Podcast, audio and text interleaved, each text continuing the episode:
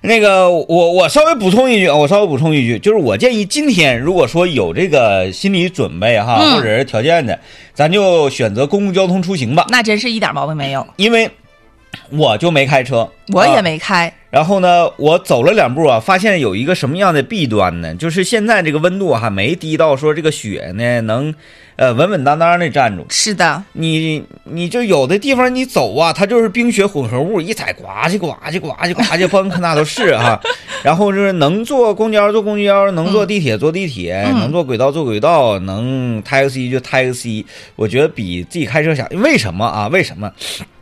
首先第一啊，这个咱的车不得抢一抢吗？哎呀，我在那个车库里停，那咱不管啊，咱是说在道边停，那不得抢吗？正经得抢呢，我就为了不抢我走来的，对我也嗯是，因为、因为我那个吧，我是昨天白天这搁这停着，它白天不是下的是属于液体嘛，刚开始下的是雨，哎对，完后它温度一低，它就冻成冰了。嗯所以我那个车窗户呢，那全是冰，冰上还有雪，然后雪扫完雪之后，我一看那个冰，我说算了啊，嗯那个放弃了，这是第一啊。第二，第一这不就是懒吗？第二呢是啥呢？呃，那个因为这是第一场真正意义上的大雪是的，啊，之前前两天下那个不就是我小化毛了吗毛小毛毛小雪，对我们的那个行车没有太大的影有影响，嗯啊，没有太大的影响。但是这个雪呢，它地上站住了，有的地方它比较滑，尤其小路口特别难开。它那个白天它它底下不就冻上冰了吗？嗯，啊，你滋溜滋溜的。咱在那个网上视频那也看着了，有的那地方那车，嗯，你你踩着刹车带往下往下出溜踩的，不住了，嗯，所以就是第一场雪，咱们东北司机呢，呃，这当然冬季驾驶的能力的他还是有的，咱们还是经验很丰富的，对对，但是通常第一场雪，第一次上那个雪面的时候，呃，你在这个夏季啊或者秋季，就是日常的行车习惯还没有彻底变过来，嗯，你还是喜欢就是到差不多自己认知里的刹车距离的时候才开始带刹车，嗯啊，那么现在呢，你在尤其在那小路口，你就刹车你一踩，它很容易呲溜呲溜，是所以你就得是带着走啊，带着走，跟以前行车习惯，你得立刻板过来。有很多朋友容易赶板不过来，所以呢，第一场雪建议大家就是能不开呢就不开嗯啊，能不开的话就不开，然后你慢慢的一个适应。对你在一个刹车的时候，我现在有点经验了。开的虽然不咋地，但我总结出经验了，就是制动距离比较长的时候，你点刹，你别一直一脚刹车闷到头儿，它就很容易刹不下来。你就点刹，然后一下没踩没踩下，你就再踩一下，然后我感觉就会比那种一直使劲踩着要有效。嗯嗯，然后还有就是，呃，现在手动挡的车越来越少了，哦是呢对吧？嗯，你有很你要去买车，呃，它都有好多的都车不做对，那它啊种了，不出手动挡这对个配置。像我这个老手动挡的车呢，它就有一个好处，就是你可以不用刹车来进行减速。用手呃，用 挡，对， 不是用手用手掰挡，你用手就感觉好像你把车门挨着手啊，哎，倒是倒是挺帅啊。像那个短道速滑啊，这个这个倒是挺帅啊。哎，真的短道速滑为啥转弯的时候都得用手触地呀、它不是它不是说用手杵着地，那它是嗯，那就是用手杵着地嘛。它它其实用手杵地，不是说要给身体带来支撑啊，嗯或者以什么作用，它就是你身体到那个情况的时候，你就必须要这么做。要不杵就得卡，哎是不？行，我不说，我不是那、不杵它也不会卡的，啊因为它啊啊速度的惯性在那儿呢。啊，但但是我嗯没搞过短道速滑，我只是会会滑而已啊。嗯嗯嗯但是咱歪不了那个程度，明白明白就。像啥呢？那个骑摩托车，咱们没呃不会骑摩托车，也知道这个摩托车呃有那个比赛呀、什么的，看的啊压弯儿，哎嗯嗯嗯，整啊个对压弯压弯压弯，他的膝盖就必须要哎歪过来，对，贴点这滋啦滋啦滋啦滋，因为膝盖它它那个带铁的那个护膝嘛，它都磨出火星子来，哎呀滋滋对，他是用这个当一个标尺，当一个尺。那你说，哎呀，我这个人天生啊腿比较长啊，我身高两米，腿长一米七，这种情况，哎，我腿一直我拐不下来。那你是特体，那你就别骑摩托车，骑不了，题是吧？它正常的来讲，就这么一歪，哎，这个姿势一来，就像呃，当然我摩托车我也不会骑啊，没有什么那个罩啥的说说说说不清啊。嗯滑雪我会滑，今天今天早上我怒买两张滑雪那个小妙儿，在雪季初十一月十号还是几号那个那个开班儿，然后十一月十一号开班儿，开板了吗？哎这不到啊就十一月三十号这个期间的，就是就属于说那个早鸟票早算算是吧啊嗯，呃，相对便宜一些，嗯嗯相对便宜一些。我怒买两张，今年我得上雪山了什么时候去呀、哥？啊！过两天开板儿就去，好开板嘞儿就去。然后像滑雪呢，它就是你，尤其是滑单板儿啊，当你呢，呃，这个折叠的。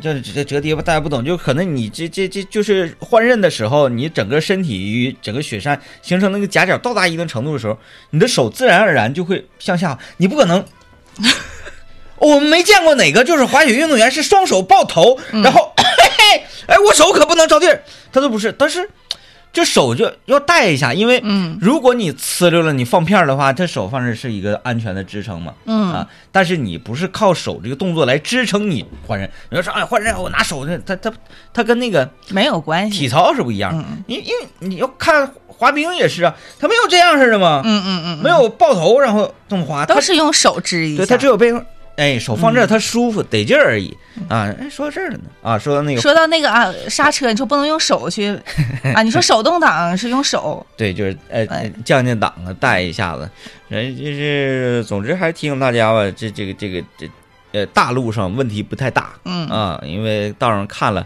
这车一跑，那雪也化的，而且咱们气流清雪很及时，嗯嗯主要是是那个小路，尤其是那种高楼林立，中间是小路，然后再是个小风口，嗯哎，那你就来去吧。他那个那嗯，看那面上是雪，底下全是冰啊嗯，提醒对大家一定在小路的时候更要慢点开。啊，嗯，尤其是走路步行的话，也注意安全，因为就是像天明哥刚才说的，现在底下是一层冰，然后上面是一层雪，你看着是雪，但是你一踩，有可能就刺喽一下，千万别调皮啊！嗯千万别调皮，说哎呀，我打倒打出出。溜滑，你就这种雪吧，这种冰，它打出溜滑，它抢人。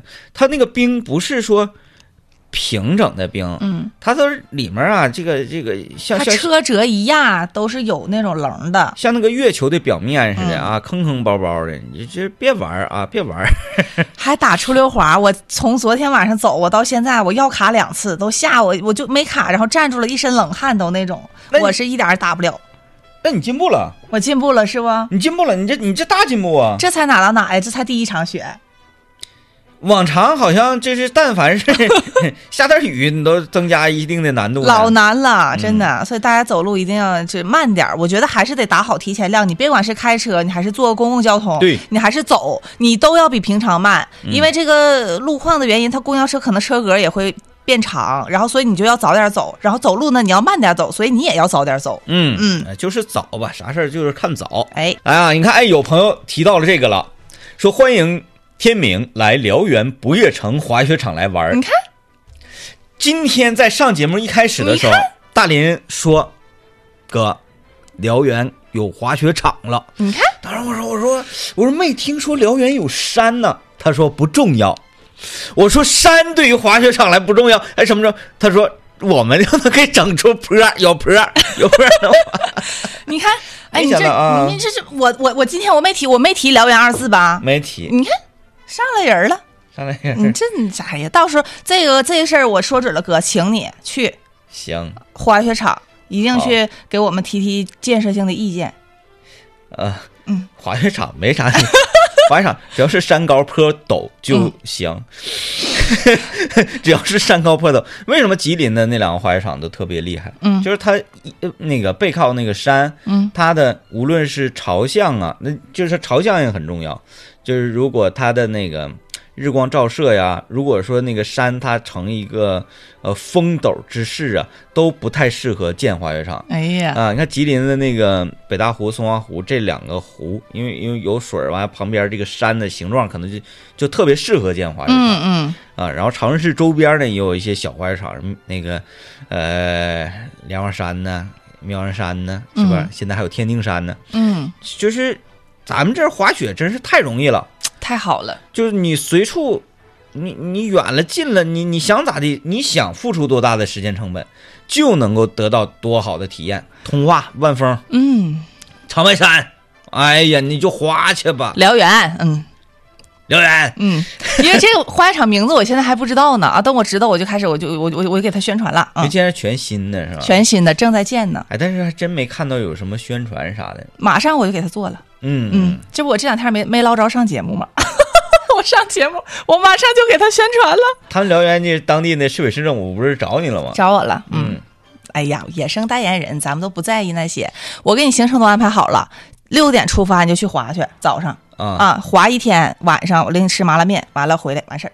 啊啊！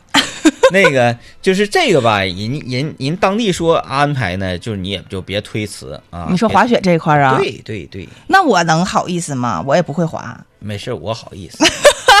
我说我虽然不会滑，但我给你带一个人来滑。对，咱们嗯经费不是有限吗？啊经费有限，经费有嗯限。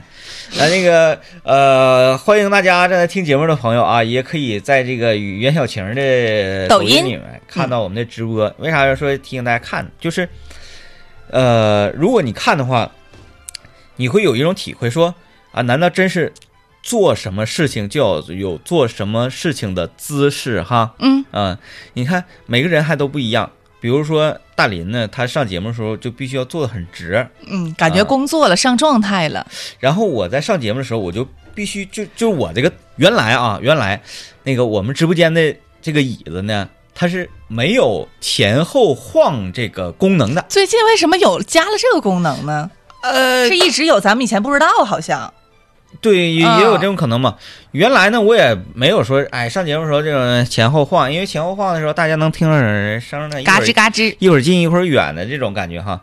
但是我我最近我就特别喜欢这种前后晃，像小孩坐那个摇摇马似的。它它给人一种很呃悠闲。嗯，然后很从容的，就是很，你想象一下，坐在摇椅上，手里呃端着一杯这个热茶，嗯，呃，你这手再拿两个那个大核桃，你能判断出来这个年龄段吧？嗯，啊，四十加，对，四十加，然后要不然就是退休，嗯，然后呃，他之前呢一定是有一定的丰功伟绩，呃要不然他坐这个摇椅呢，就感觉好像有点不搭。嗯他一摇椅，你就感觉啊，这是一个有故事的人，嗯，他在年轻的时候一定是很了不起的。哟，哎，所以就是你在就是整个摇椅这个东西，就让人有一种气质，啊，就是这个气质就是慵懒，这个人好像嗯深不可测，有点儿嗯，哎，你确实，你说这个是一般在电影电视剧里边看，一般都是一个长者，然后退休了，嗯然后是在一个四合院的院子里就摇这种，好像没看着过哪个就是为了生活行色匆匆奔波的人在这顶上躺着摇。对啊、啊行色匆匆那个都是他的这个小弟啊，或者啊下属啊什么的。说但凡是摇，要不然就是哎这个大哥啊，要不然就是一位退休的学者。对，哎，你看啊，你你你说一个大哥和一个学者，一个一黑一白这样的对比，但是他们呢，在各自的领域都是属于呃佼佼者。这还管我要张秋铁锅的微信呢，这咋整啊？可呀，怎么这影响力还没还没消散吗？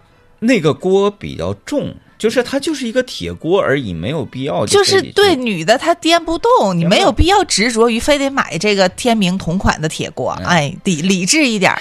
那天我不发到朋朋那个群里了吗？那人儿嗯，啊，就就就要买铁锅。买着了，我说那个你别买了，不要盲目。我劝他了，你看着了吧？嗯我说你别盲目。完了就是说，我就想要，我家那铁锅正好扔了。我说那铁锅可重了，你拿不动，别硬买。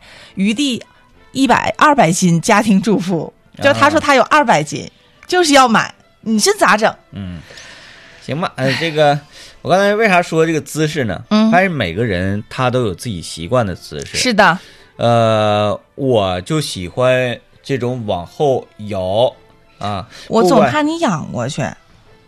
他如果养不去，我就投诉这个凳子。这个凳子设计这个凳子的厂家这辈子有事儿干了。不是，他也没让你往后压呀。那他为什么设计这个往后的功能？嗯，对不对？那啊，我我我我如果是一个摇椅的话，我在这正常按照你的这个能摇，咔嚓你给我周过去了，那能行吗？那绝对是不行的。那你看他也没提说不能摇，他没说啊禁止摇，没没有。呃，每个人都有每个人习惯的这个姿势，开车就是有好多人啊，包括政委，他是喜欢后背和这个座椅啊之间留一定的距离。嗯，然后呢，整个人离方向盘有点近，他坐的往前，它离方向盘很近，抱着方向盘开，他在开车的时候就仿佛是在做研 究 对，离贼近，这样式儿的。啊，是在做研 究。然后是是是我我我在坐很多人的车，我发现 有好多人是不是都吃咸了？ 奶奶豆脑儿，今天豆脑儿去，哎卤子有点咸。他都是离方向盘很近。 嗯，朋友们，咱们都是经过正规驾校培训的，老师给讲过课的，这是一种非常非常危险的驾驶姿势。嗯，啊，有人说，哎，我离着方向盘近，我有安全感。方向盘为什么会给你安全感？如果发生了剐蹭，第一个磕你的就是方向盘，对对，这是第一。第二呢，你这样式的，你发现你转弯，你只能这么转，你你你你打仗，这俩胳膊你练咏春叶问吗？这是。真的真的，这个贼逗。就是真的，他他在方向盘的时候特别像叶问，是不是？特别像叶问，然后尤其急转弯时候，这这这来回这样转。 他觉得离方向盘近，你才能够操控它，不是的，嗯就是他跟人跟人的关系是一样。什么叫远了香，近了臭啊，朋友们？没毛 病。就是离离得越近，焊得越死，反倒是容易发生问题。嗯，你离它稍微远一点儿，我呢其实是属于呃，按照标准距离还要再远一点的，就是有点偏远。嗯，我是往后，车座椅也往后，就真的这个这个车如果是躺着开也安全的话，我都躺着开。往后， 我是基本上手指手指的这这个，呃，一第三 节、第二节，第二个关节就是最大的这个关节、能扣到方向盘上，嗯然后呢稍微稍微抻一点胳膊，嗯啊这这样的，然后脚底下呢是彻彻底抻抻直了，嗯嗯，然后能怼着这个离合器，呃，就是这样。你因为咱 没打过仗，没学过武，也知道这个原理。这个人儿离你非常近，就这么近的时候，你能踹他吗？嗯嗯，你踢不起来呀，对不对？没踢不毛起病来。。对，你只有拉开距离的时候，就这就啪，哎，就咔，这个距离的 时候，哎呀，你我的妈！ 你你你你踹他，他才有那个痛感，对吧？嗯你踩油门跟离合是，你腿都高高的，你能使上劲儿吗？你抻直。你那个吧，反反正你你你开的你你那姿势，我觉得可以，因为张一哥确实离得太近了。我是我觉得我是正常的，我就是脚刚刚好能踩到离合刹车就可以嗯啊、然后我是因为我势必我不能离太近，我腿长啊，你离太近我踩不开呀、我必须得支援点儿。 这点这点小心思就是顺带顺带说一下，哎哎，被大家发现了，真的，朋友们，这个此时此刻，你如果正在那个等红绿灯或者停在路边的话，你把你那个车座稍微往后放一 放。你张一哥他他开我车一整他就这样式儿，他上是往前调那个座椅，他不是往前这样蹬一下吗？嗯然后他就绷着那个方向盘，这这这谁被来就埋汰谁呗。 不是不是不是，这个这个不是买，就是我每次坐他车，我我都会多少带两句儿啊。嗯但是每个人他就每个人习惯他更更改不了，但是这个习惯呢，就是不能说都对呀，嗯对不对？嗯嗯不能说都对，他车修好没呀？我也没敢问呢。啊那修好他不就开了吗？啊啊啊 啊！嗯，是 俩月有了吧？多了，两个多月了哈，俩月多了，俩这月多了。嗯哎，不错嗯，对，所以就你就你就往后点儿，你发现离方向盘远，拐弯儿那才省事儿呢。而且视野也好，你看那个小耳朵也好看呢。你要离太近了不得劲儿。对，你就你就手这么一扒拉，夸夸的一圈儿一圈儿，你看这这能抡起 来，这能抡起来，你整这这不就叶问吗？你知道，就是当然，咱们不提倡，就是说单手把方向盘啊、但是有的男的他就是倒车的时候，然后就噗噗噗，完了单手扑了那方向盘，老帅了。你看着过没？嗯，是，嗯尤其是啥呢？很多那个呃开出租车的朋友，他愿意往方向盘那儿放一个就是小圆柱似的那个东西，啊，他就可以。你正常，你得拿方向盘，你打一圈儿，你不得呃倒手吗？对对对他有那小圆柱就可以 滋啊，他就把那个小圆柱是不是？对对对哎，哎就老酷老酷的了。呃，刚才说到哪儿呢？刚才说到就是每个人干什么事儿啊，都有不同的姿势。嗯啊，就比如说这个看书吧，嗯看书，有人喜欢躺着看，有人喜欢倚着看，嗯，有人喜欢坐直了看。哎，我看书还真就得是坐起来看，哎，躺着我是看不进去。躺着我一会儿就困了。对呀，嗯啊，然后呃，效果是非常好的。嗯，你那个思维导图是当时吧？扔了，扔了，扔了了，扔了，扔了。这么催眠的一本书，怎么还扔了呢？那个失眠的时候拿出来看一看啊。就是当你失眠的时候，你再拿出去书，你就觉得这个书它它它不太对劲儿， 要不然你在这个领域嗯不行，嗯啊，要不然呢就是这个是这是有点问题，反正是，嗯嗯，那那是一个关于讨论哲学的书，因为一讨论哲学吧，就就会令人有点困嗯，啊，就会令人有点困。你说到这个哲学，之前是不是你跟张一哥在节目里有过这样的一种观点，说哲学可以解释世界上一切所有的原理？呃，差还不多。是说他自己是这样的一？他这个是个哲学这个体系里，他官方自己给自己的定义。但我最近我有的时候听那个，我会在荔枝上回听回听咱们的节目，嗯比方说洗脸呢、收拾屋的时候我就听，但是有的时候也更新的它没有我听的快嘛，嗯然后我就会点开那个啊就是首页的那个菜单啊，就随便去广场上选一选其他的嗯节目来听。有一天我就听到了一个叫什么啊财经什么什么五个字儿的节目，名字啊我没记住。现在咱们就是涉足到经济学领域了。经济学有意思啊，哎，我这一听听一期，我发现，哎，我说这个讲的好，经我马上就连着听，对然后我就觉得经济学很有意思。我觉得经济学是可以解释世界上一切的对一对门对对科学。这这那个我那还有一本那啥经济学书，我给你拿来，可哎写呀可有意思，哎呀写哎呀可哎有呀意思了。我记得之前看那个《奇葩说》还是什么，对，然后就是有一个经济学的有一个那个叫什么玩意儿，戴个眼镜儿，薛兆丰。啊，好像是。嗯，然后啊他就说过这句这种言论，他就是说经济学可以解释万事万物我。觉得经济学能解释呃，让我们感觉好像差距很大，解释情感呐，嗯，呃，解释人与人，呃，解释一些这个情商的方面的处理方式。我觉得这个是能、能实现的，因为我觉得这个不论是这个情人呢，还是朋友，就像你说，还是情商啊，还是爱情啊，他追根溯源到底，他看的是你的价值是否匹配。嗯，我觉得就这个人，你说他情商低啊，他跟你俩不会说话，他跟。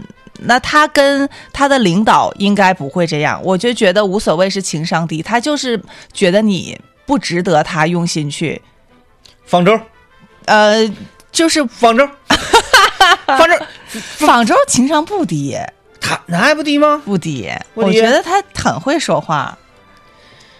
那可能是最最近他成长了最。近好像是学啥了，咱不知道啊可能最近报啥上班儿了吧？情商速成班儿还但是咋你的？看啊，这个嗯这个这个就是价值方面了。那嗯反正情商这么低，为什么我们还愿意跟他玩呢？嗯，因为他玩的好，你看，那打野那效率那高。哎呀，整个团队指挥这打游戏这个领域啊，简直了！我就是认为他这个这个节奏真是太好了，愿意跟他玩。我说我说来，我就反正我就想躺赢啊，嗯就想躺赢。然后他有时候急，他哎连我他都喷，啊，连我嗯都喷。你说对，那个，那我我再再提一人， 你人崔小瑞，嗯，所以说你就是说到底还是这个价值的对等嘛。那即使比方说他情商低，但你还是愿意跟他玩儿，是因为他玩儿的很好，嗯你需要他的这个游戏价值，对不对？那所以说这个还是价值上的一个对等，他身当上然了有你需要的价值。嗯，因为就是谈恋爱啊，找对象也是嗯，呃，你第一眼我说看他长相顺不顺眼，什么嗯叫顺不顺眼？这个顺眼就是从你个人审美角度里的好看嗯啊。你说，哎，我不追求所所谓好看，但是你你你喜欢他，指定是因为你在你的审美角度里他是好看的。对，你觉得好看，别人不一定觉得好看。别哎人，觉得好看，你不一定觉得好看。嗯，对，就各花入各眼。就像呃，西方人在就是审在那个看东方人的时候，嗯他审美他喜欢东方人这个眼睛是细条的那种。哎，对，我们看。呃，不管是他们被封神的这些模特儿啊，嗯还是他们在制作一些这个这个东方的动画电影的时候，他把东方人画的全都是眼睛这样，他们以那种为美。呃，对对就就哎呀，这样这样好漂亮啊，好飒。然后你看咱们这边讲究一句话，老人们传下来，大眼爆皮儿，大眼睛，双眼皮儿，一看就是讲究人儿。双眼薄皮儿的，对，我说、嗯这你也大双眼皮儿，就好像单眼皮嗯，不是他们传统意义上的那种帅哥，对，你说，哎呀，这这个这个人儿啊，他但凡不是双眼皮儿，就感觉他低人一等。但是头些年是真是这样，嗯。现在好像不的了啊。现在好多了，但是我觉得至少就在长辈儿、老人的眼里，就像我奶奶那一辈儿，上了六十以上了，她第一审美还是双眼薄皮儿。嗯她要是形容这个人什么，这人长得真周正，双眼薄皮儿，那这人就肯定是老帅了，嗯，像蔡国庆那种，至少得哎，这个这蔡国庆老师真是一个，呃，典型的那个时代的审美标杆。美男子。啊，你再往后，你像陆毅，陆毅也行，但是陆毅他嗯的那个年代呢，就是大家的审美已经开始有这些个性化的表现了。嗯嗯嗯，就就比如从我这儿演，但是陆毅陆毅很帅啊，嗯但是从我这儿演呢，我我我他同时期的其他的男演员那些嗯所谓小生，我就更偏向于一左一右，而觉得他就很他就是帅的很很板正，对很常规对板，正就是常规意义上的帅。嗯嗯呃，怎么就说到这个眼睛方面了呢？谁到从哪儿唠过来的唠唠那个帅哥了？刚刚因为这也是今天我们给大家带来这个 SK two 神仙水儿给咱们引过来的。啊，嗯，你看这位朋友他说，那老爷们儿用点儿大红瓶儿不过分吧？我这两年儿挺难的，给雪花膏升级升级。你倒是不过分，你这么的，我给你出个招儿，你给你媳妇儿买这个二百三十毫升的正装的 SK two 神仙水儿，咱不赠你吗？咱有赠品，赠你五个十五克的大红瓶面霜体验装。完了，你媳妇儿用正品，你就用这个赠品；你媳妇儿用正装，你用这一个赠品，嗯，那不也相当于给你雪花膏升级了吗？啊，是不是我我我我这两天搁家摸脸就用孙老板的那个赠品呢，嗯，对完呀、哎了这个多赠好。赠品挺多，嗯，呃。小样儿啥的，对，一开始我说，哎，这抹这啥玩意儿？这冬天这脸干干呐呐、干然后干。然后你一整一一金鼻一染，它它不得劲儿，不得劲儿 紧绷。我说抹点啥？他说你告诉我，你抹这个，就是最近他研发一个什么叫做呃维生素 E，就是像那嗯个、啊，像胶囊里边儿挤出来的那个有油，那个油。嗯，说你把那反正人家脸上抹油呢，你说他他他还它能干吗？不滋啊润吗？他能能能干吗？然后然后我说我说你这你这个是啥膏啊？他说叫什么什么？我也咱也没记住啊。啊，是是是，那我他说你把这油跟那个膏和一起，往脸上整。我嗯说哎，整，咔给我快和。完了，我说你这玩意儿多少钱呢？他说几百几百几百。我说啊，我说哎呀，夸回去。我说哎，别夸了。我说下次我这你说 舍不我得用了，这还不扯呢吗？咱这张脸还还可以可以可以。没，可以我说我说用大宝，我说我说用大宝跟他混合吧，用大宝混合。后来咵一闪出来，说你看这多正品呢，就是那个小瓶的嘛。对对对对我说对，你看有这你不早拿出来呀？一般家里这个男士都用媳妇儿的赠品，挺好。呃，这个大林开始研究这研究个经济学了，研究经济学了，哎，真的挺有意思。有意思我那天听的那一期，他讲的是什么呢？是瑞幸。啊！他是讲的瑞幸为何能够短短几年的时间迅速扩大市场，哎，然他后就是分析现在市面对上然后火的这些我牌子，就是爱喝这些东西嘛，嗯然后就是奶奶茶茶啥的，然后他就一分析，哎，我就觉得他说的对，现在市面上就是这样。嗯他说瑞幸是咱们国内现在逐渐把咖啡奶品化的，就他们主打的其实啊叫奶咖，因为以前咖啡像星巴克什么的，咱们很多人不是喝不惯嘛，嗯，人家给你做成生椰拿铁呀什么的，加入一些奶，然后咱们就能喝得惯了你。看喝不去就噎你就生噎你啊，哎呀， 说这就是是说明大林子现在爱学习嘛，我真的，我是我真的特别感兴趣，我觉得讲的特别好。嗯哎然后呃，第一集他那个是一个半小时，他主要也是因为讲到这个点，点是你了感兴趣的点，就是我从那个广场上点进去之后，他不也有菜单，像咱们似的嗯，他得有名字，然后他就讲了，他就写了瑞幸怎么怎么地的。哎，你听完他就是会呃打消你想开一个连锁奶茶店的这个，会，嗯，但是他是从经济学的角度来分析的，就比你和张一哥一味的打压式的那种呃阻 止阻止，我觉得会有效很多。这不就是节省了这个中间的过程，直接给你开开开对，宾利达了吗？然后后来这一个半小时听完之后，我就觉得挺好，然后我就又翻到那个，我想看看有没有其他的。然后还有一期就是讲这个餐厅的选址的，然后我又点进去听那个，那个讲的也非常好。哦哎，那你听完之后，你觉得小田儿那个位置，小田儿那位置你知道吧？就是我我家楼下那那那在块儿哎板面那儿吗？不是不是，哦，他是在在小平那儿。哎不是小平不是在那边吗？他是在这边儿，这边儿那个就是嗯呃是跟小平一趟的那边吗？不是不是，哦小那那边儿不是早市那边儿啊吗？啊啊！我是苏州南街这边儿，也不是板面那边，也不是平平那边，就是是苏州南街那边就我家门口那块儿，啊。积蓄园那，哎呀，那啊，聚新园那我知道，对对对，啊啊、就那块儿，那个位置，我觉得说实话你看，看已啊一经般，学过了啊， 已经学过了。我都是瞎说的，我就但是瞎说 的。但是你嗯这个所谓的瞎说还真是有道理，嗯就是那个位置啊，呃，我看看先后都经历过什么。他经历过烧烤店，经历过三家烧烤店，三家都没坐住，他能一家张亮麻辣烫，一家米线，一家上一任的麻辣烫，然后现在是小田儿。是糟粕醋那个火锅那一趟不？对对对啊对对是吧？对对对那糟粕醋火锅生意不也不咋好吗？哎，现在行啊，啊，这两行年啊站起来了。想当年，我和阿宝老 师，因为阿宝老师呢是整民间经济学家，是整个我们那一片儿的这个万事通、嗯嗯，百嗯事灵嗯啊，就是哪块儿有什么新的小店儿啊什么的，你就哎聊就行了。我在那儿剪头，跟阿宝就唠，我说哎，那边开了个糟粕醋，嗯，他说嗯呐，去了。去那玩意儿吃不惯，咱也不能说不好吃，对对对对呃对，就这是口味问就是吃题，不惯。对，完了，一结账呢，就觉得不好吃了。我说怎 么的？太贵了，太贵，有点贵。嗯我说海南的东西嘛，嗯毕竟到东北来了，嗯这玩意儿远道来的东西。嗯嗯，哎呀，然后他当时就一叹了一口气，嗯拭目以待吧，拭目以待吧。哦，他预言开不了几天儿，对，感觉嘖一年一大关，嗯，一嗯，年一大嗯关。然后这不是过了两三年了嘛，他家生意一直都很好，嘖人特别多，尤其是天一冷了之后，那哈气一上呢，你都看不着里面儿嗯啊，不知道里面多少人。那你是看不着啊，还是真是人很多呀？人很多很多啊完了有嗯，那次我就跟阿包来聊说，想不到咱俩也有看走眼的时候，这可不嘛，